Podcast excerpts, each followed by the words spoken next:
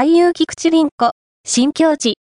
20年ぶり再タッグは、前編ノーメイクで、初の邦画単独主演、658km、容姿の旅、バベル06で、米アカデミー助演女優賞にノミネートされ、その後、パシフィックリムシリーズ等数々のハリウッドやヨーロッパ作品で、主要な役を重ねてきた国際的な俳優の菊池凛子が、20年ぶりに、熊切和義監督とタッグで、初の日本映画単独主演を務め、本作 658km、容姿の旅は、2023年公開が決定。